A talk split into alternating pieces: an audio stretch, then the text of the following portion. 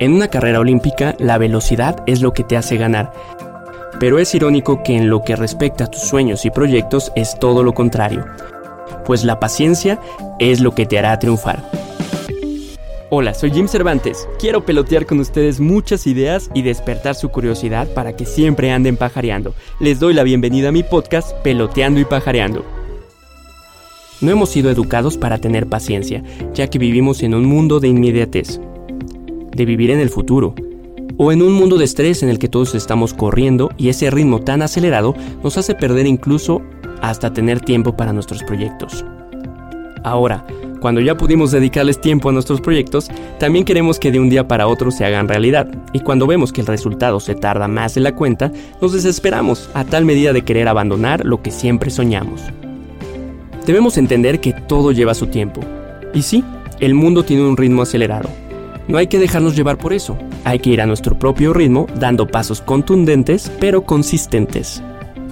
Imagina que un doctor quisiera acabar una operación en unos minutos, un arquitecto un puente en horas. O un astronauta un viaje en un día. Creo que ya imaginaste cómo sería el resultado, pero lo curioso es que es más normal que suceda eso hasta en las grandes empresas. La mayoría de las innovaciones hoy en día duran si acaso un año, y es que los directivos de las altas empresas quieren mostrar resultados en meses, y no entienden que las grandes marcas, que los grandes proyectos, no fueron resultado de un año, ni de dos, sino de un tiempo correcto de construcción. Tal vez muchos no recuerdan, pero un ejemplo claro fue Gatorade.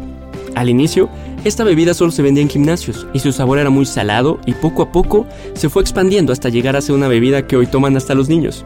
Si una marca con tantos recursos tardó años para poder lograr un éxito y una propuesta rentable, imagínate qué pasará si no tienes paciencia con tus proyectos que no tienen ese nivel de inversión y recursos. Muchos creen que tener paciencia es un arte o una virtud, y coincido totalmente con ellos, porque no es algo que traigamos de nacimiento, sino que es una fortaleza que debemos aprender. Te recomiendo aprendas esa virtud por lo siguiente. Debemos aprender que el éxito es el resultado de un proceso. Pocas veces sucede de inmediato y a veces es mejor que no suceda así, ya que estaremos más preparados para enfrentar cualquier situación que se nos presente. El ser pacientes nos llevará a estar presentes en todo lo que estamos haciendo hoy, en entender cómo lo hicimos y aprender qué está funcionando y qué no.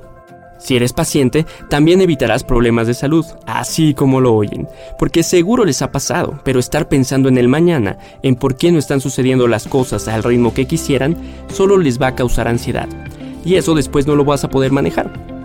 Y al final, no solamente le darás el tiempo correcto a tus proyectos, sino invadirás lo personal y terminarás destruyendo tu alrededor. Sé que me dirás, Jim, no tengo el dinero del mundo para esperar muchos años. Y créeme, lo sé. Por eso la mejor recomendación que te puedo dar si no eres paciente es iniciar tus proyectos con una fuente estable de recursos o ahorrar lo más que puedas antes de aventarte. Un emprendedor sabe que el logro de sus sueños depende de muchos factores y debe estar preparado para eso.